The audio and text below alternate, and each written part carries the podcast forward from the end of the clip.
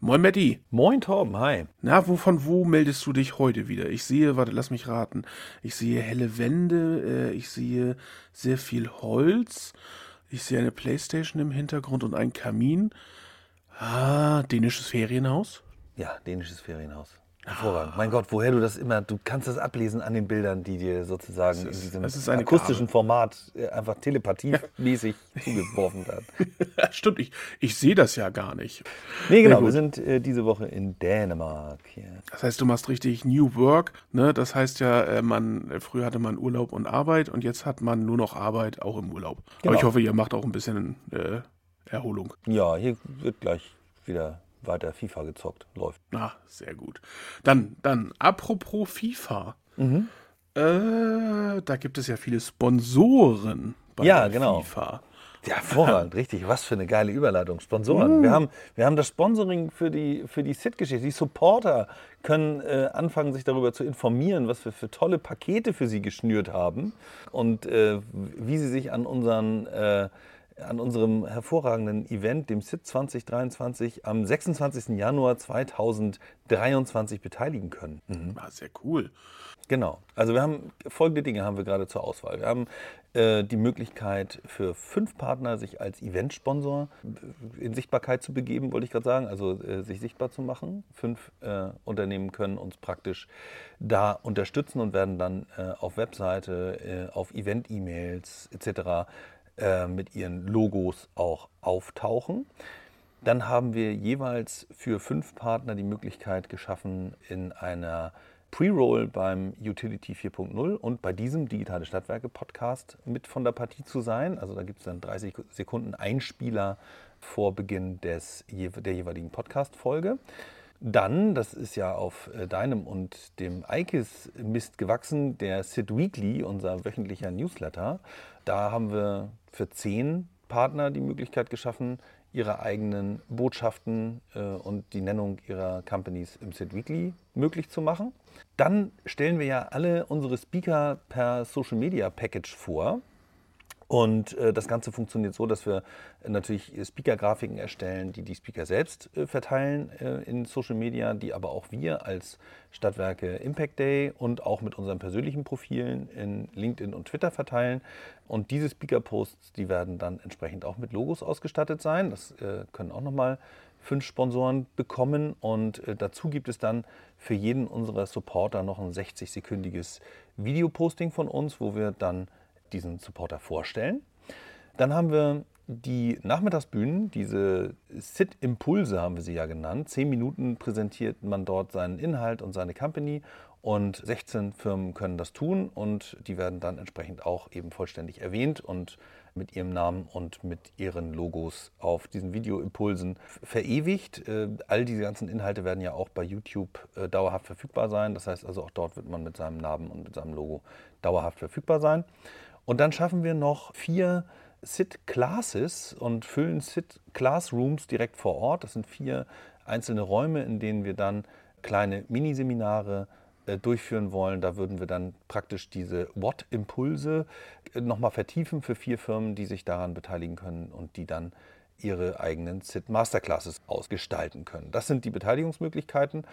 Und ja, und das haben wir jetzt zusammengestellt und äh, besprechen das sehr mit den üblichen Verdächtigen, wollte ich gerade sagen. Und der, der Rechtsweg ist wie immer ausgeschlossen. Nein, ähm, Ja, ja, ja. was ganz wichtig ist, äh, das ist jetzt halt kein, kein irgendwie Ausverkauf oder sonst irgendwas, sondern wir wollen natürlich ganz gezielt auch äh, Unternehmen und Partner gewinnen, die sich auch in dem Impact-Thema zu Hause fühlen. Ne? Genau. Also das muss schon irgendwo richtig mit dazu passen. Und dann melde ich mich einfach bei dir über LinkedIn oder ich schreibe an hi at Sid Earth, denke ich mal. Genau. Und dann geht das weiter. Und erfahrungsgemäß äh, sind die ziemlich schnell weg. Also ich würde Gas geben. Genau, Genauso das zum Thema Speaker. Ausverkauf. Ja. Na, die letzten Plätze noch, ne? Äh, Speaker füllt sich auch alles, habe ich gesehen. Mhm. Das heißt, da geht es auch äh, richtig voran und demnächst werden wir dann die Speaker auch äh, vorstellen.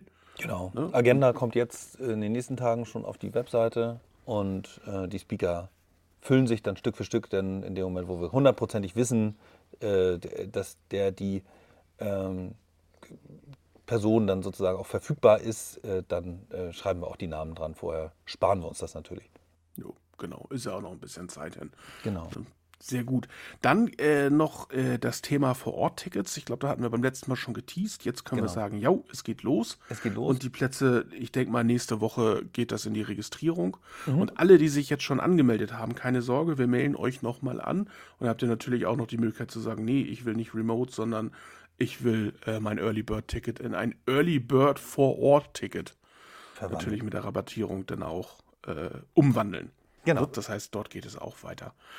Gut, aber damit wir, damit wir nicht zu einem nur Sit-Podcast sind, äh, lass uns doch digitale Stadtwerke Folge 2.7 sind wir, glaube ich, schon sprechen. Du hattest wieder einen Gast oder eine Gästin, wie sagt, Sagt man das? Ich, Gibt weiß, es nicht. ich weiß es nicht, ob man das sagt. Also ich bin ja, Äh, schrei, schrei, schreibt uns mal, wie sagt man, schreibt mal in die Kommentare. Äh, sagt man das? Sagt man das nicht? ja, nee. Also ich, Ich ich, bin- bin, ich, bin ja, ich bin ja Freund vom Gendern, aber Gästin finde ich ist Gästin klingt komisch, ne? Also, Genau. Elisabeth Schloten Genau, Elisabeth War war, da. Und im zwar Gespräch. äh, insgesamt die 50. Folge im Übrigen. Ähm, also 2.7 Ah. ist gleichzeitig die 50. Gesamtepisode. Und ähm, genau, und Eli- Elisabeth war da, äh, die ist Geschäftsführerin und Gründerin äh, der ECBM GmbH. Und äh, mit ihrer Firma hilft sie Unternehmen bei, ja, bei Definition und Umsetzung und im Betrieb äh, von neuen Geschäftsmodellen auf IoT-Basis. Sehr interessant. Und unter anderem natürlich macht sie es nicht nur für irgendwelche Firmen, sondern natürlich auch für Stadtwerke, ist ja klar. Und vielleicht auch noch so äh, als, als Information schreibe ich auch noch mal in die Shownotes rein. Es gibt nämlich eine, einen eigenen Podcast, den Elisabeth macht und da war ich vor einigen Wochen auch zu Gast und die Folge kriegt ihr unten auch noch mal schön verlinkt. Das heißt, die, die, die Podcast-Hosts und Hostessen sind da äh, untereinander sich jetzt äh, schon grün geworden. Das ist doch schön. Genau. Alles klar, dann lass uns jetzt doch direkt in die Folge 2.7 oder auch die 50. Folge starten. Äh, Matti und Elisabeth äh, und ich habe die Folge, die durfte ich benennen und ich habe sie genannt, wenn deine Straßenbeleuchtung intelligenter ist als du.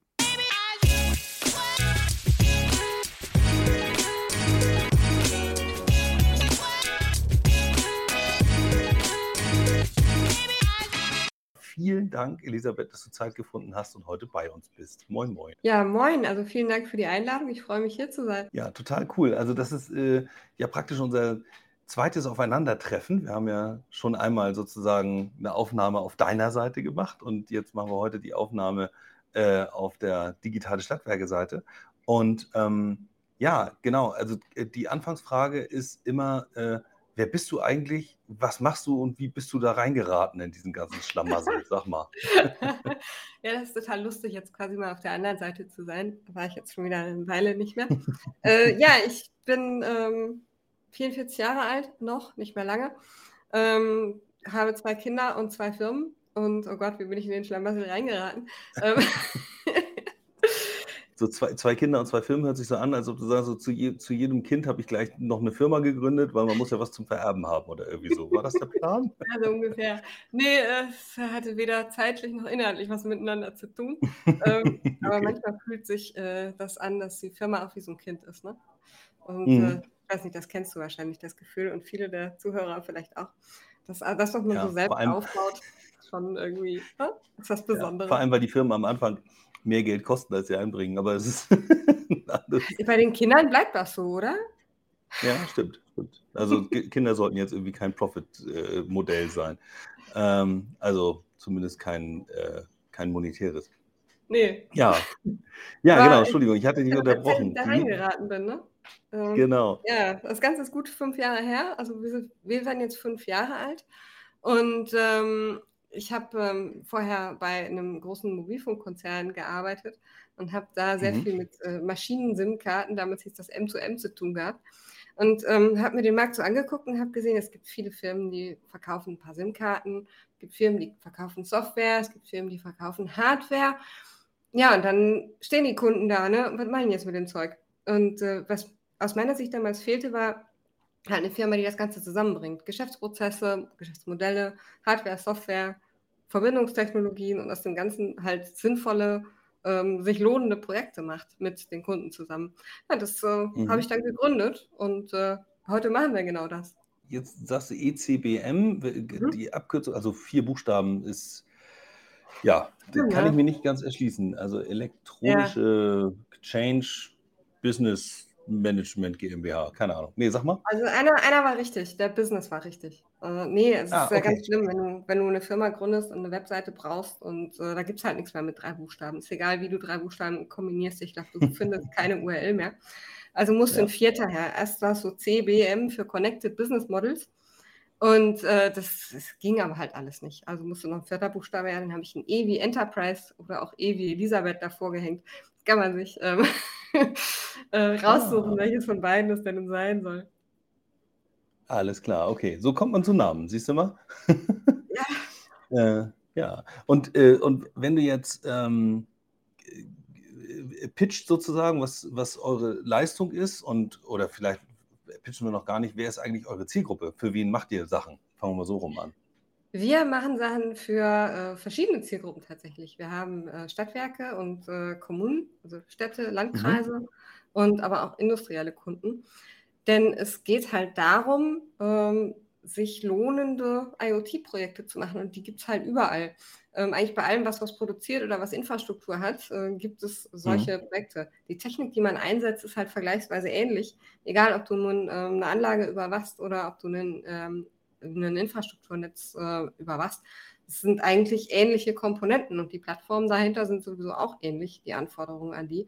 Deswegen ähm, Mhm. sind wir da relativ breit aufgestellt. Klar, also mehrere Zielgruppen. Äh, gibt's, gibt's, weiß nicht, mach mal, mach mal ein Beispiel irgendwie. Wir sprechen ja hier jetzt energiewirtschaftlich, digitale Stadtwerke so. Also insofern gehe ich mal davon Genau. aus, dass auch die Energiewirtschaft natürlich dazugehört. Äh, Absolut. aber gibt's, wa- was, was gibt es noch so? Also neben den Themen Energiewirtschaft, was hast du da noch Ja. für Themen? Wenn du dir irgendwie so ein, zum Beispiel einen Chemiepark anguckst, da hast du alles Mögliche. Da hast du die Infrastruktur, da kannst du genau die gleichen Netze überwachen wie bei einem Versorger auch. Da kannst du aber auch Mhm. Anlagen, also Müllverbrennungsanlagen, Produktionsanlagen, ähm, äh, gucken, ähm, in welchem Zustand die sich befinden, ähm, Daten sammeln, sodass du dann irgendwann tatsächlich diesen heiligen Gral der Predictive Maintenance mal machen kannst, dass du gucken, voraussagen kannst, wann wird die Maschine kaputt gehen ähm, und sie eben Mhm. warten und standhalten kann, äh, kannst, bevor die kaputt gehen. Ähm, dann gibt es halt im kommunalen Bereich so schöne Sachen wie Straßenlampen intelligent machen oder auch einfach mal ein LoRaWAN-Netz, also ein ähm, Maschinennetz aufzubauen in einem gesamten Landkreis, damit der das den Bürgerinnen und Bürgern und auch den Unternehmen dort zur Verfügung stellen kann. Ähm, ja, das sind ein paar Beispiele. Und im äh, Versorgerbereich, ähm, da geht es halt von Zählermanagement, also ist jetzt äh, in den nächsten Jahren wird das ja hochspannend, weil ganz, ganz, ganz viele Zähler plötzlich fernauslesbar werden müssen. Das heißt, äh, die Mhm. brauchen alle irgendwelche Funktechnologien und IoT-Plattformen dahinter.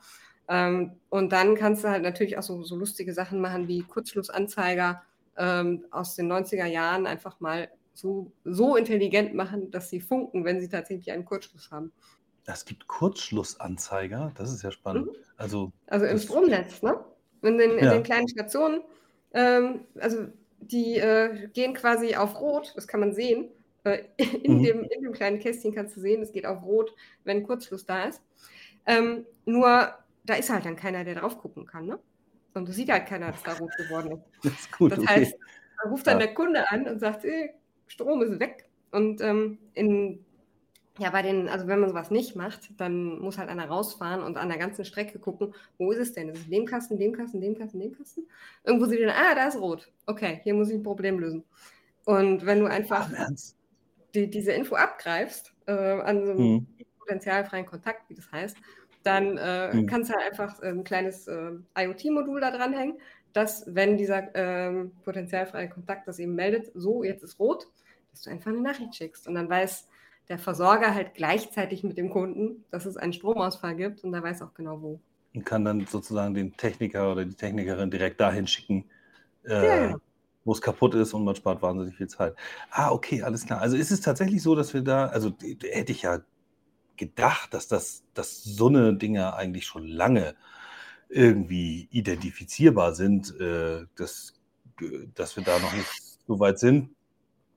Ja, Also es ist sehr unterschiedlich. jetzt, oder, ja, Manche sind da sehr fortschrittlich und manche halt sind halt ein bisschen länger, ja. also spä später dran. Es kostet ja auch immer alles Geld und Zeit, sowas zu implementieren. Ne? Ja. Ja, das, aber das bringt mich gerade äh, zu dem Punkt, also erstens, was macht ihr genau? Also du hast gesagt, du baust ein LoRaWAN-Netz auf, also so ein, so ein Netz aufbauen oder eine Plattform, Entschuldigung, du hast Plattform gesagt, also eine Plattform aufbauen, heißt ja erstmal, da laufen jetzt irgendwie Informationen rein und diese Informationen werden irgendwie auswertbar zur Verfügung gestellt, vielleicht für Drittsysteme und wie auch immer. Ähm, mhm. Das funktioniert ja aber auch nur, wenn diese LoRaWAN-Sensoren irgendwo eingebaut sind und in, ähm, in, in, einem sinnvollen Anwendungsszenario sozusagen wo verbaut werden. Macht ihr das auch? Also fangt ihr wirklich mhm. unten an und sagt, okay, der Sensor, den installiere ich und so? Ja, also wir äh, fangen äh, meistens damit an, dass man sich erstmal darüber unterhält, was sind eigentlich sinnvolle Anwendungsfälle, wovon brauch, wofür braucht man sowas eigentlich? Ähm, mhm. Und ähm, da sind wir halt äh, von der Technologie her komplett unabhängig. Das heißt, man unterhält sich wirklich über den Anwendungsfall. Brauche ich ein neues Geschäftsmodell? Mache ich meine, äh, weiß ich nicht, meine Motoren intelligent? Ähm, oder ähm, will ich einen Prozess optimieren? Will ich irgendwo schneller werden, wie jetzt bei den Kurzfluganzeigern? Mhm. Ähm, und dann kommt halt die Frage, was ist die passende Technologie dafür? Äh, oder die Techno äh, passenden Technologien. Manchmal sind es ja auch mehrere. Mhm. Und dann implementieren wir das Ganze auch. Ähm, je nachdem, was, was man halt braucht, ähm, kann man einfach äh, irgendwo einen Sensor nachrüsten und eben Datenübertragung über ein bestehendes Mobilfunknetz oder so an eine Plattform. Wir betreiben mhm. die Plattform auch, wir entwickeln Dashboards, entwickeln Schnittstellen in Bestandssysteme. Halt alles, was du brauchst, ähm, damit am Ende ähm, du mit den Daten was Sinnvolles tun kannst. Weil das ist ja dann die Idee. Du kriegst Daten, mhm und äh, die du vorher nicht hattest und kannst daraufhin was tun, was entweder Ressourcen spart oder neue Einnahmequellen eröffnet oder was auch immer. Äh, wir befinden uns ja dann schnell in diesem ganzen Smart City-Kontext auch. Also du hast vorhin die Straßenlaternen äh, erwähnt und da verschwimmen die Sachen ja ineinander. Also wenn es jetzt darum geht, irgendwie Dienstleistungen oder IoT-Netze für Bevölkerungs- Schichten, hä? nein, also für Bevölkerung sozusagen mhm. zur Verfügung zu stellen, ob das jetzt ein Laternennetz ja. ist oder eben diese, äh, diese Kurzschlussmelder oder was es da sonst noch alles geben kann, äh, spielt nach meiner Wahrnehmung häufig auch äh, genau dieses, äh, das Duo aus regionaler Verantwortung, also sprich äh, Kommunalorganisation, äh, ne, Bürgermeister, wie auch immer, ähm, und regionalen Versorger auch eine Rolle. Also mhm. oft hat der, der Netzbetreiber da auch irgendwie eine Rolle drin zu spielen. Ähm, siehst du da äh, bestimmte Cases ganz besonders im, im Fokus gerade oder so, die, die jetzt, äh, oh, der Hund geht hier gerade richtig steil hier draußen. Also entschuldigt bitte, dass das hier im Hintergrund noch so um die Treppe gibt. also gibt das ist auch so eine Art Melder, ne? Also der, ja. der meldet dann, wenn einer am Zaun steht und darüber klettern will. Also Aber Hunde die, sind großartige Sensoren, absolut. Ja, das stimmt. ähm, Genau, also gibt es bestimmte Anwendungsfälle, wo du sagst, da, da häuft sich gerade was? Das ist so ein Case, der ganz häufig ausgerollt wird, so ein bisschen so ein, so ein Modeding gerade, äh, was du beobachten kannst? Ja, also jetzt äh, klar in den letzten Monaten und es wird immer intensiver, ist das Thema Energiemanagement natürlich ganz, ganz, ganz hoch oben.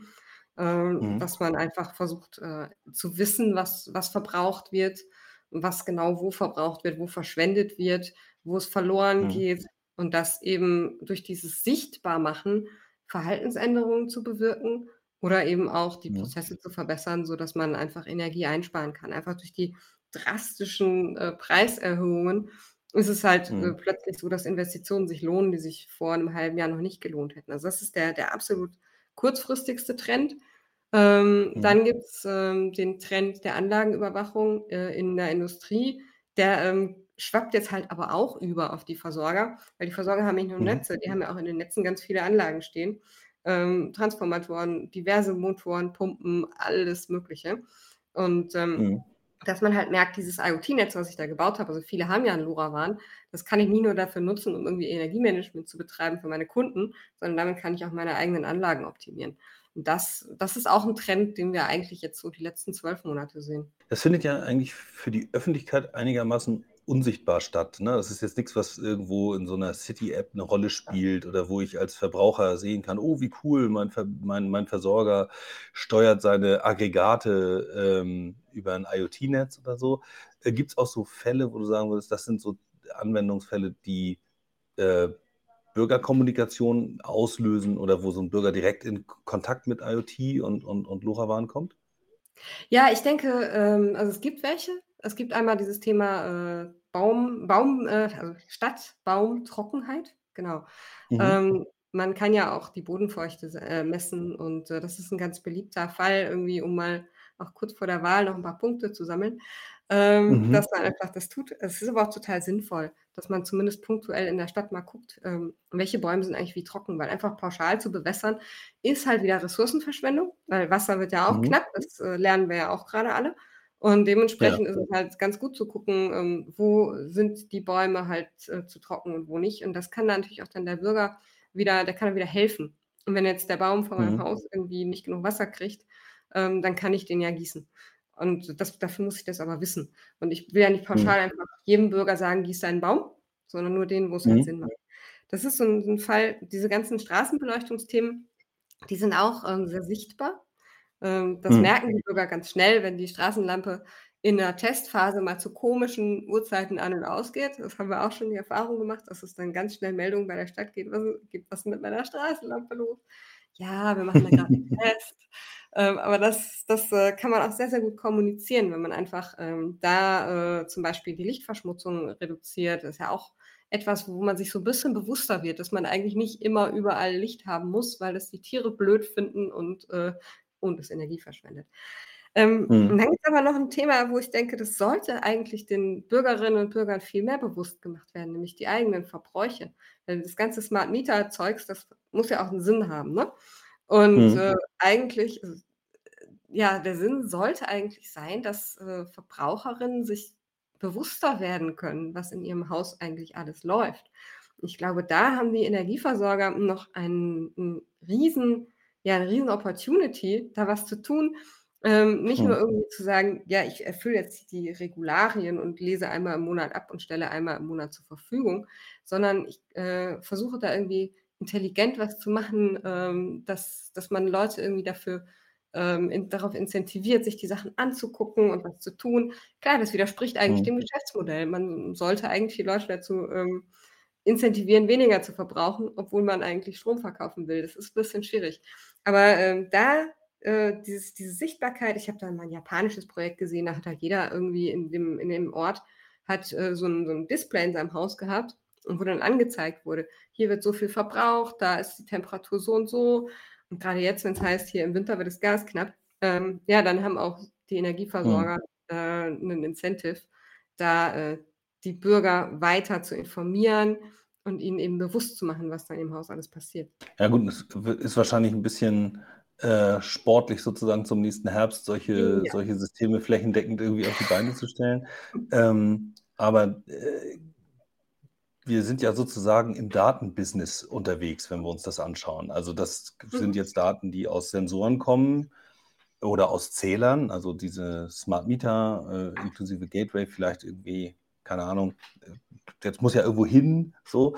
Äh, jetzt hast du gesagt, ihr habt so 'ne ihr baut so 'ne Plattform und da kommen die Daten rein, dann wird das manipulationssicher da irgendwie verarbeitet und dann kann ich das, was da an Daten reinkommt, für andere Prozesse, vielleicht für weitere Software-Tools auch zur Verfügung stellen. Ja. Ähm, wie weit geht da eure eure Leistung? Sagst du, du baust jetzt sozusagen diese Plattform und wir haben auch das Thema, äh, Sensorik. Ihr installiert ja auch solche solche Sensoren und so, äh, und geht sozusagen ans Gerät.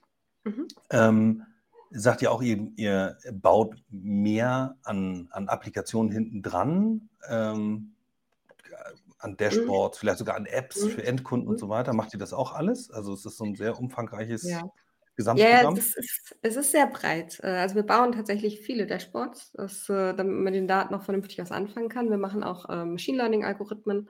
Ähm, wenn's Mhm. dann, ähm, an wirkliche, äh, Apps geht, ähm, manchmal wobei meistens gibt's ja schon irgendwelche Apps, in die man einfach die Daten reinspielen kann, dass man da 'n bisschen Mhm. mit rein entwickelt und einfach die, äh, Daten reinschubst. Aber meistens es gibt ja meistens schon mehr Apps, als die Leute vertragen können.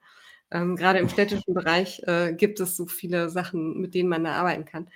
Ähm, Mhm. aber, äh, das ja, wenn wenn das nötig ist und das und es das noch nicht gibt also, wir arbeiten so 'n bisschen nach dem Prinzip, wenn's was Vernünftiges gibt, dann benutzen wir's. Wenn's noch nix Vernünftiges gibt, dann bauen wir's halt. Gilt nicht für Mhm. Sensoren selber, wir bauen keine Hardware.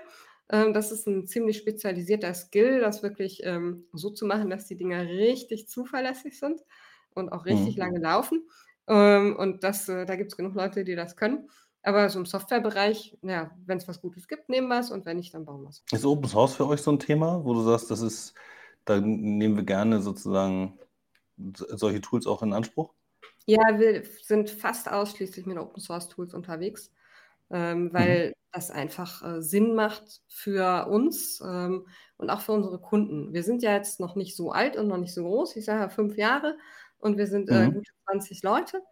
Und äh, mhm. wenn ein Kunde dann mal die Sorge hat, was machen wir denn, wenn die ECBM irgendwie was anderes macht oder es sie nicht mehr geben sollte, das wird natürlich nicht so mhm. kommen, weil es ja mein Baby. Ähm, aber, ja. aber das ist natürlich manchmal auch eine Sorge, wenn große Unternehmen mit kleinen Unternehmen zusammenarbeiten. Da sagen wir, naja, wir nutzen Open Source. Das heißt, äh, was ihr bei uns äh, kauft, bei uns äh, nutzt, das kann jemand anders mhm. übernehmen, ohne dass ihr dann ja. irgendwie Probleme kriegt. Und äh, wo, wo fangt ihr an? Also man kann auch schon damit rechnen, dass ein Kunde kommt mit einer ganz konkreten Anforderung, aber es gibt ja vielleicht auch Leute, die sagen, okay, wir haben jetzt hier unterschiedliche Ideen im, ja. im Unternehmen, wir wollen verschiedene Sachen angehen, aber wir, wir wissen noch nicht genau, wie wir sie zu bewerten haben. Was sollen ja. wir als erstes machen? Wir brauchen einen Sparingspartner, mit dem wir das diskutieren können. Steht ihr für sowas auch zur Verfügung? Absolut. Das äh, ist so ein persönliches Steckenpferd von mir. Also wir sind ungefähr mhm. so zwei Drittel, nennen wir sie mal Techies und ein Drittel Berater. Mhm. Und mhm. ähm, das, äh, das ist genau das, äh, wo, wo ich persönlich eigentlich am liebsten anfange, mit den Kunden darüber ja. zu diskutieren, wo der wirkliche Wert ist. Und wenn wir da in Projektbewertung reingehen, ähm, dann sind wir jetzt gerade dabei, ein Framework auch für die Nachhaltigkeitsbewertung zu machen, weil das auch, ist auch ein persönliches Steckenpferd von mir. Ähm, mhm. Dass halt wir bei Projekten nicht nur äh, uns angucken, ja, da können wir irgendwie 5% Energie sparen oder 20%, was auch immer die Zahl ist, sondern was geht denn eigentlich vorne rein? Ne, dass du halt wirklich mal mhm. guckst, was für Sensoren gehen rein, ähm, werden die halbwegs fair produziert, ähm, was für äh, sonstige Aufwände gehen da rein, sodass du am Ende halt wirklich äh, sagen kannst, dieses Projekt in seiner ganzen, also in seiner ganzen Schönheit mit Inputs und Outputs hat wirklich einen hm. positiven Effekt. Ah, okay, also das ist aber schon ziemlich umfangreich, ne? Also wenn du jetzt sozusagen alle die Herkunft und, und die gesamte Kette, Wertschöpfungskette sozusagen eines IoT-Netzwerks oder Teile davon äh, abbilden willst, ist ja schon nicht ganz ohne, ehrlich gesagt, ja. Ja, das geht auch nicht in seiner Vollständigkeit äh, und äh, in aller Genauigkeit. Da muss man an vielen Stellen auch tatsächlich noch schätzen. Aber da wird auch mhm. die Gesetzgebung ja immer ähm, ja, strenger für Leute, die solche Sachen herstellen, also die Elektronikbausteine mhm. herstellen, ähm, mhm. dass man da halt immer mehr, stückchenweise immer mehr Transparenz kriegt. Aber ja, das, das Thema ist riesig und da sind wir auch noch lange nicht fertig. Aber ähm, mhm. da kann man wirklich äh, mit Schätzungen schon mal ganz gut was, was machen. Wo du gerade sagst, das Thema ist riesig, kommen mir zwei Gedanken. Es gibt gewisse Standards, aber mhm. natürlich ist jedes Projekt individuell und jeder fängt mhm. irgendwo anders an. Und der eine ja. hat die Straßenlaterne und der andere hat Parksensoren, der dritte macht, weiß ich nicht, was mhm. anderes dann noch. Zwei Fragen dazu. Ähm, erste Frage, wie steht ihr zum Thema Agilität und agile Entwicklung bei solchen Projekten? Und zweite Frage, ähm, wie kommt ihr an Kunden? Benutzt du Ausschreibungen oder nutzt du Ausschreibungen oder scheust du die ähnlich wie ich auch wieder Teufel das Weihwasser? ähm, das sind zwei große Fragen. Fangen wir mit der ersten an. Mhm. Ähm, wir entwickeln, wenn wir Software entwickeln, äh, immer in Sprints, also in agilen Scrum-Frameworks, ähm, haben immer mhm. zwei Wochen Sprints. Ähm, und äh, da werden die Aufgaben halt reingepackt. Allerdings, bis man mhm. mal dahin kommt, ne? Ähm, das ist ja äh, auch bei ähm, größeren Kunden, bei öffentlichen Kunden, bei Versorgern, das, das dauert halt ein bisschen. Also die reine wirklich Entwicklung, mhm. das läuft absolut agil bei uns. Und ähm, das hat mhm. einfach so viele Vorteile, weil es halt immer auch ja, am Anfang von einem Projekt steht der Scope ja nie fest. Auch wenn mhm. Leute das glauben, äh, unterwegs ändern sich halt fünfmal so die Ideen. Das ist auch gut so, mhm. weil sich der Markt ja auch ändert, ja. die Kunden verändern. Und Agile ist halt dafür da, auf diese Veränderungen zu reagieren. Und ähm, dementsprechend machen wir das auch so. Ähm, wenn du ein reines Pro äh, Beratungsprojekt hast oder so, dann macht das natürlich keinen Sinn, ähm, solche Methoden komplett in, in, ihrer Ganzheit anzuwenden. Aber auch ja. da ist es schon so, dass man flexibel sein sollte, wenn man zwischendrin noch neue Erkenntnisse hat und so. Ähm, das war Agile. Also Agile finde ich gut, ähm, weil es halt den Fokus darauf setzt, das zu liefern, was jetzt den meisten Wert bringt und ganz viel Kundenfeedback immer mit reinzubringen und so. Ähm, mhm. das, das ist einfach notwendig, weil wenn ich einfach zwei Jahre lang entwickle, wie ich das aus dem früheren Wasserfall-Großkonzernmodell kenne und dann das erste Mal zum Kunden gehe, das ist nicht so gut. Nee. Kommt man im Zweifel mit einem Projekt um die Ecke, das keine Sau mehr braucht. genau. Soll, soll ja. mal passiert sein. Ähm, ja, habe ich auch schon. Ja. Ausschreibungen mag ich nicht, mache ich aber. Ja, es ist halt einfach notwendig. Und also das Gute ja. an Ausschreibungen ist, dass es äh, allen die Möglichkeit gibt, sich irgendwo zu bewerben. Und manchmal gibt es ja auch Ausschreibungen, wo dann hinten jemand genommen wird, den vorne niemand auf dem Schirm hatte. Das, äh, mhm. das ist das Gute daran. Das Schwierige daran ist, dass sie oft von Bürokraten geschrieben werden, die zwar wirklich gut sich mit Vergaberecht auskennen, ähm, aber den Aufwand auf der anderen Seite manchmal nicht verstehen. Ähm, das ist, ähm, das ist äh, also für, für uns, wenn wir halt, wir sind eine relativ kleine Firma, wir können halt nicht irgendwie vier Wochen Vollzeit rein investieren, um eine Ausschreibung zu beantworten. Das, das schaffen wir einfach nicht. Dafür haben wir zu viel zu tun, äh, auch zu viel Arbeit, für die uns halt jemand bezahlt. Ne? Und für diese vier Wochen bezahlt sich halt kein Mensch. Ähm, deswegen muss man mhm. da so ein bisschen, glaube ich, ähm, die, die richtige Mischung finden aus. Die Ausschreibung muss natürlich genau beschreiben, was man braucht. Aber wenn da schon gleich irgendwie 50 Seiten Verträge dranhängen ähm, oder irgendwie, ähm, ich habe auch schon mal ein Excel-Sheet bekommen, das hatte zehn Tabellenblätter ähm, mit jeweils gefühlten 100 Zeilen ähm, an mhm. Anforderungen. Mhm. das ist schwierig. Ne? Also es ist wirklich, äh, wirklich für, für kleinere Firmen ein echtes Problem, dann äh, zu versuchen, sowas zu beantworten. Ja, genau. Ich kenne ich kenn das halt auch. Also manchmal überschreitet sozusagen der Aufwand, an einer, an einer Ausschreibung teilzunehmen, jegliche kaufmännische Sinnhaftigkeit. So, ne? Also ja. gerade bei so Punkten, wo es eben nur schweren Standardprojekt gibt, so ist das mhm. natürlich auch stark davon abhängig, wie die Ausschreibung gemacht ist. Manchmal ja. identifiziert man ja so eine Ausschreibung auch sehr schnell als für einen Anbieter ziemlich gut zurechtgeschnitten. Und dann merkt man das auch, dass das einfach, ne, das ist dann schon nicht ganz einfach. Ähm, da gibt es auch ja, ein okay. Problem, finde ich, bei den Ausschreibungen, äh, gerade im öffentlichen Bereich. Ja. Die öffentlichen Ausschreibungen müssen ja eigentlich einen sehr, sehr genauen Scope vordefinieren. Und das macht halt hm. so das clasht halt komplett mit dieser agilen Herangehensweise.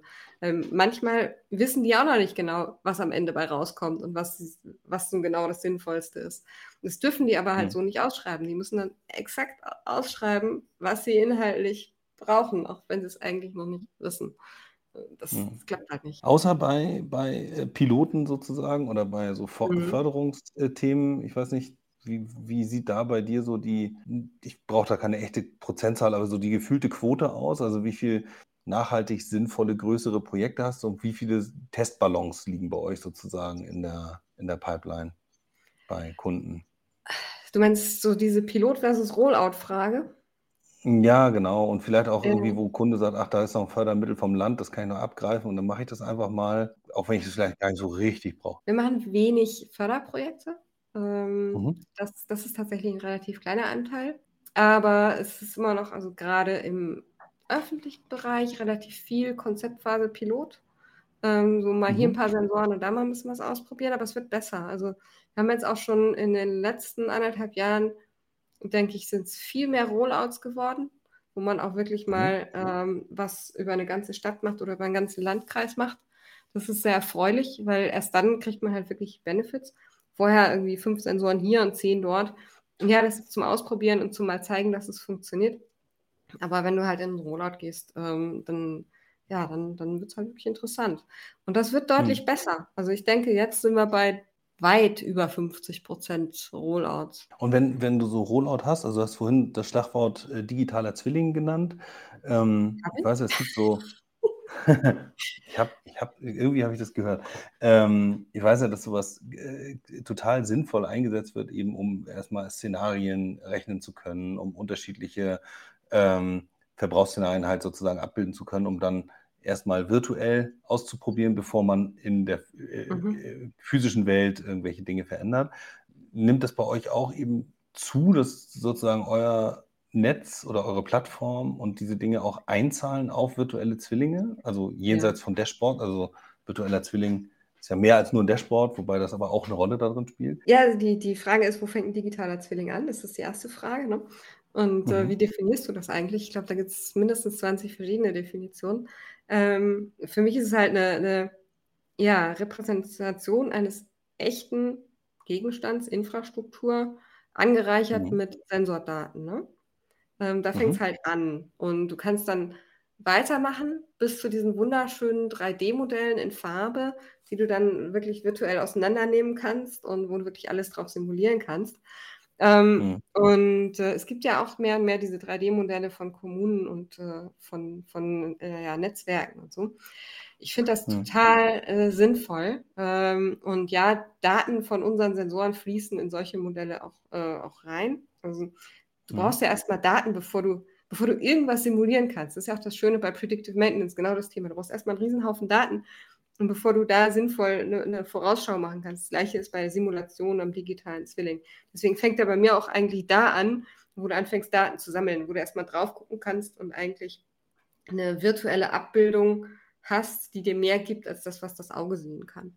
Ähm, Mhm. Und äh, ja, das wird sich, wird sich immer weiter durchsetzen. Ähm, das mit der Simulation, das dauert halt, bis das massenfähig ist. Wie gesagt, das dauert, bis man die Daten hat. Das kostet einen Haufen Geld. Ähm, und das muss sich so stückchenweise dahin entwickeln. Aber ja, absolut. Auf dem Weg entstehen ja auch schon Werte. Also man, ein digitaler Zwilling muss ja, ist ja nicht dann erst einer, wenn es eine ganze Stadt oder ein ganzes, ein ganzes Bundesland Land abbildet, sondern manchmal also sind es auch irgendwie drei Energieanlagen oder weiß ich, zwei, Mhm. Wa- was auch immer. Also irgendwie einzelne Einheiten, die man dann auch wieder ganz sinnvoll simulieren kann. Ne? Genau. Ähm, dieses Thema virtueller Zwilling bedeutet ja aber auch, wenn man mit so vielen unterschiedlichen Daten umgeht, dass es zwangsläufig Kollaborationsnotwendigkeit gibt. Mhm. Ähm, ich persönlich bin ja immer der Meinung, also es gibt einfach keinen Wettbewerb, sondern nur Kompetenz, wenn du so willst. Und manchmal hat man halt Überschneidungen zu anderen und manchmal eben nicht. Äh, wie geht ihr selber mit, mit äh, Wettbewerb um und mit möglichen Überschneidungen von Leistungsfähigkeiten innerhalb von Projekten? Also weil man ja meist nicht der einzige Dienstleister ist, der da irgendwas tut. Im Ernst? Ähm, nee, ähm, also ich glaube, es gibt so viel zu tun im Bereich IoT, Machine Learning, Data Science, mit Daten sinnvolle Dinge tun, ähm, dass, das, dass es mehrere oder auch eine ganze Menge Firmen geben muss, die sich damit beschäftigen. Wir schaffen das ja sonst alle gar nicht. Ne? Ähm, Hm. Und ähm, wir arbeiten viel und gerne mit anderen zusammen ähm, und gucken halt immer, dass wir nicht nur Überschneidungen haben, sondern auch Ergänzung. Äh, das ist immer, immer total hilfreich, wenn man was hat, wo man, also wenn der andere was kann, was man selber nicht kann. Ähm, Hm. Wenn es eine reine Überschneidung ist, mein Gott, ähm, man teilt sich ein bisschen auf, dann geht das halt auch. Aber das ist halt Hm. für, für beide etwas weniger spannend, als wenn man jemanden dabei hat, der, ähm, der was kann, was man selber nicht kann. Ähm, ist, Ja. glaube ich, unheimlich wichtig und nötig. Und ähm, die eine oder andere Stadt, mit der wir arbeiten, ist sehr gut darin, sich so ein, so ein Ökosystem aufzubauen aus verschiedenen Dienstleistern, die sich ergänzen und die gut zusammenarbeiten.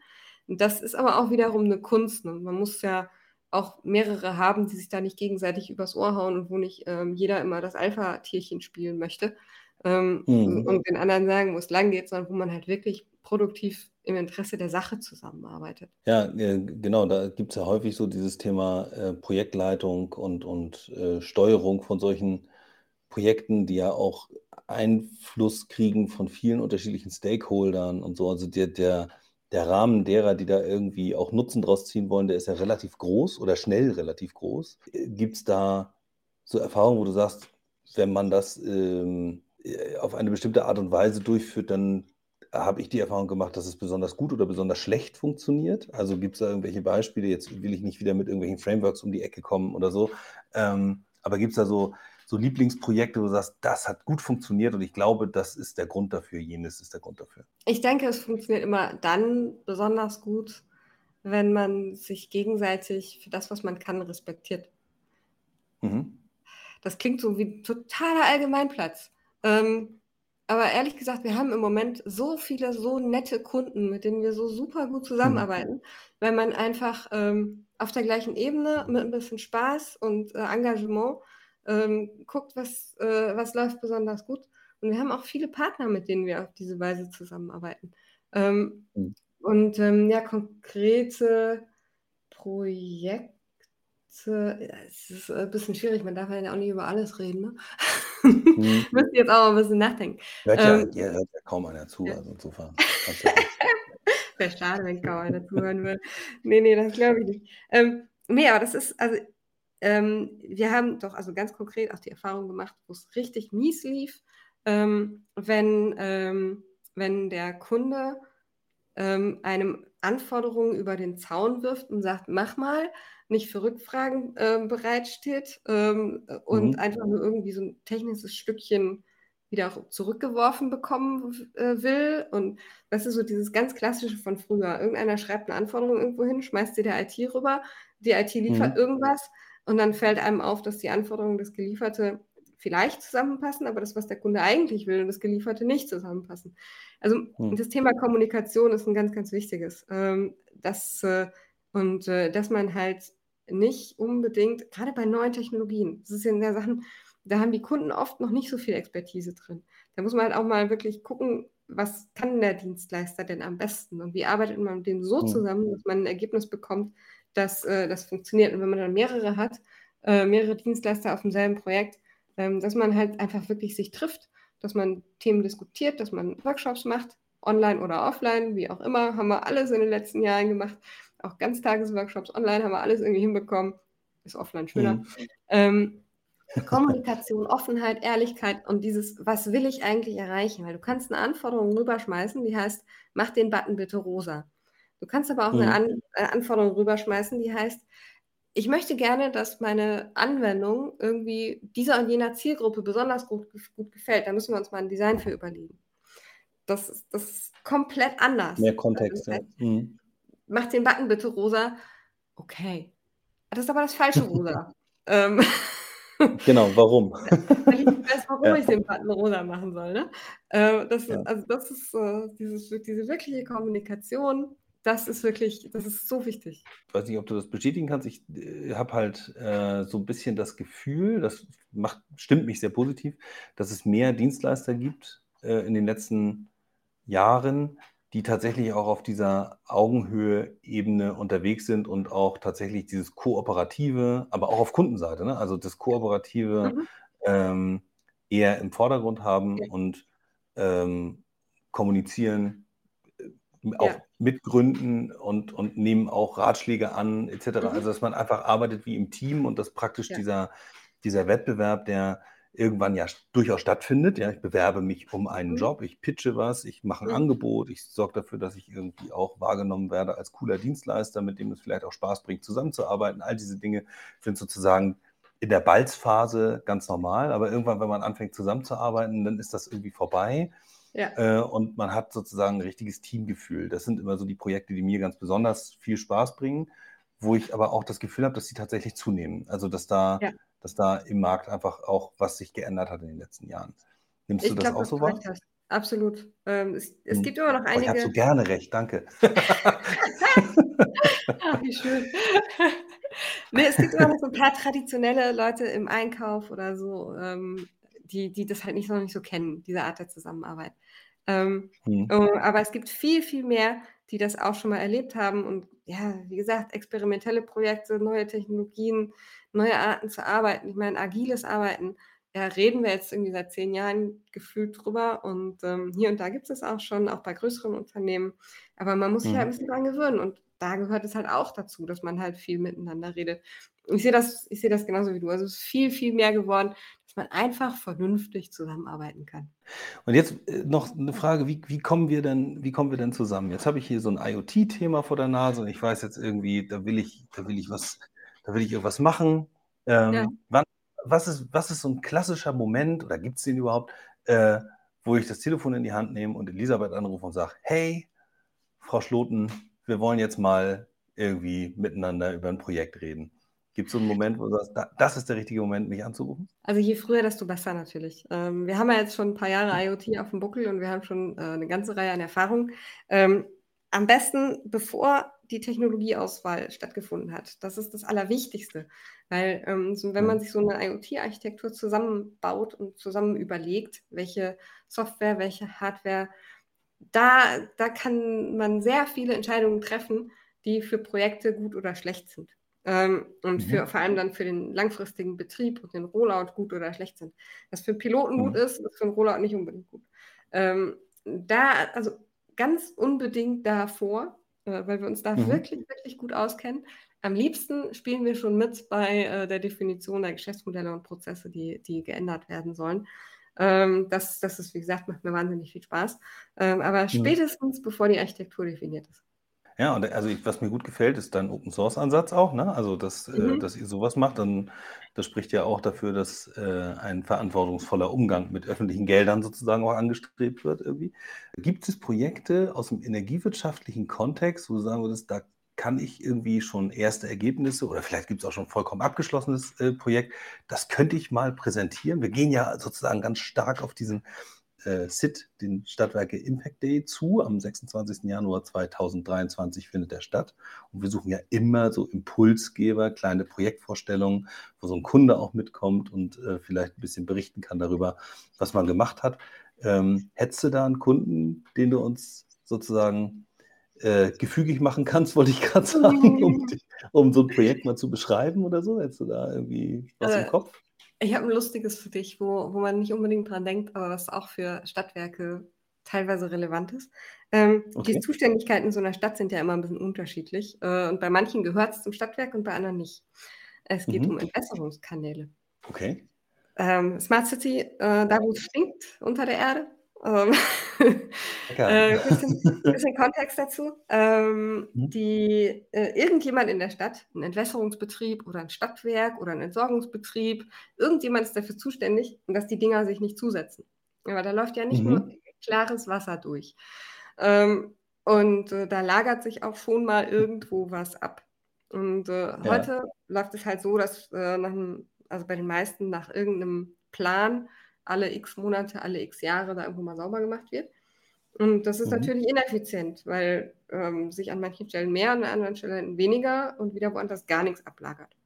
Ja, und mit mhm. einer Kombination aus künstlicher Intelligenz und Sensorik ähm, kannst du da halt äh, das Ganze präzise bedarfsgerecht machen. Dass halt wirklich nur da geputzt wird, wo es dreckig ist. Und du dementsprechend, mhm. dann sparst du Geld, Ressourcen, die du eh nicht hast, weil du hast ja keine Fachkräfte mehr. Also viele haben keine ja. mehr, äh, CO2 und Wasser, weil mit Frischwasser sauber gemacht wird.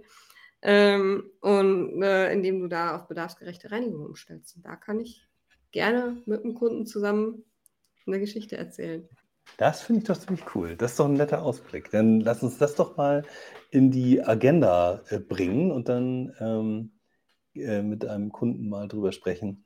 Ja, wie man es gestalten kann. Wir haben ja äh, mehrere Formate sozusagen auf diesem Impact Day. Beginnen tut das Ganze auch beim nächsten Mal wieder mit einem, äh, mit einem Impulsvortrag. Letztes Mal hat den der Udo Engelhardt gemacht, um uns mal einmal so ein bisschen einzunorden, was das ganze Thema Klimawandel mit uns macht und mit unserer Zukunft anstellt.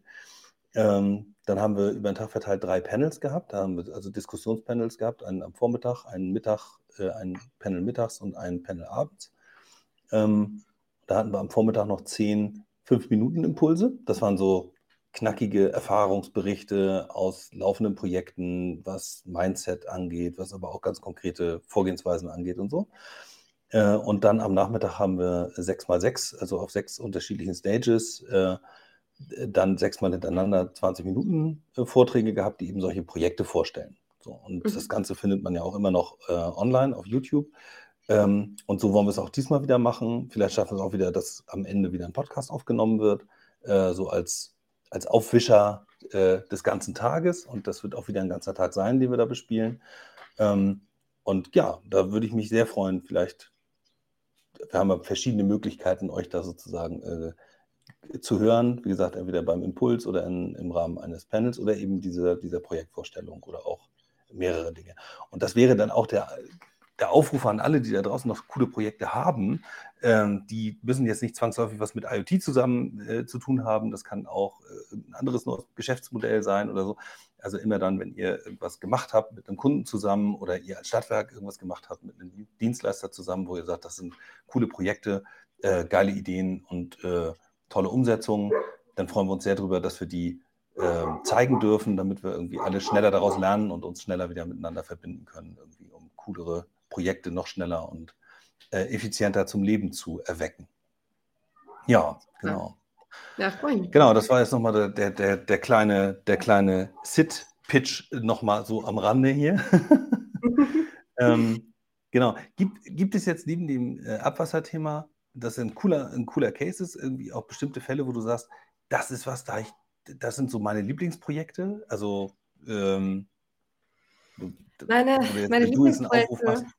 Ja, also Hier, welche Kunden sollen kommen zu dir? äh, zu uns sollen die Kunden kommen, die Lust haben, ähm, IoT-Projekte zu machen. Also ich nenne die ein bisschen Green IoT, wobei es halt nicht nur um die grüne Nachhaltigkeit geht, sondern mhm. auch um soziale Nachhaltigkeit, ähm, um ja, also Nachhaltigkeit rundherum ist äh, unser ein bisschen unser Spezialthema. Und mhm. ähm, ja, Leute, die Lust haben, ähm, ja, cool, cool zusammenzuarbeiten und Spaß dabei zu haben. Weil Spaß gehört einfach dazu. Ähm, das ist ein bisschen ja. total generisch, das, das, stört mich so ein bisschen daran. Ähm, aber es geht halt wirklich, es geht um Impact, es geht um ähm, die Welt ein bisschen besser machen mit IoT und Daten. Ähm, mhm. Ja, das äh, können sowohl Stadtwerke, Versorger als auch Industrieunternehmen sein. Da sind wir gerne dabei. Genau, also auch äh, heute äh, wird in die Shownotes äh, dein LinkedIn-Kontakt kommen und äh, Webseite und noch eine kleine Zusammenfassung über das, was wir hier besprochen haben, sodass alle schnell in die Lage versetzt werden, mit dir Kontakt aufzunehmen. Und das wäre auch schön und toll, wenn ihr Fragen stellt. Also wendet euch gerne direkt an Elisabeth. Ähm, sollten es auch Fragen sein, die vielleicht andere interessieren, könnt ihr uns das natürlich auch äh, schreiben. Alles ist äh, verlinkt in den Shownotes. Äh, Kommentare könnt ihr geben auf der Webseite. Wir bauen jetzt so ein kleines bisschen auch diesen Podcast um, sodass der auf der Stadtwerke Impact Day Seite, also auf der sit.earth Seite auch stattfindet und da kann man direkt auch äh, kommentieren. Das ist äh, ein schöner Weg, wenn ihr auch wollt, dass von euren Fragen andere auch profitieren. So, habe ich noch irgendwas Wesentliches vergessen, Elisabeth? Nee, nicht, dass ich wüsste. Also ich äh, hatte Spaß. Ja, ich auch. Vielen, vielen Dank. Dann ist nämlich jetzt der richtige Zeitpunkt, Tschüss zu sagen. Und ähm, dann ja, hab herzlichen Dank für deine Zeit, dass du äh, ja, mir so ein schönes Geschenk gemacht hast und dieses Gespräch mit mir geführt hast. Ähm, und genau, und dann wir bleiben sowieso in Kontakt und besprechen dann äh, alles weitere zum Stadtwerke Impact Day. Ja, und ihr alle hört fleißig äh, zu und dafür auch herzlichen Dank und ähm, dann bis zum nächsten Mal. Danke, ciao, ciao. Ciao.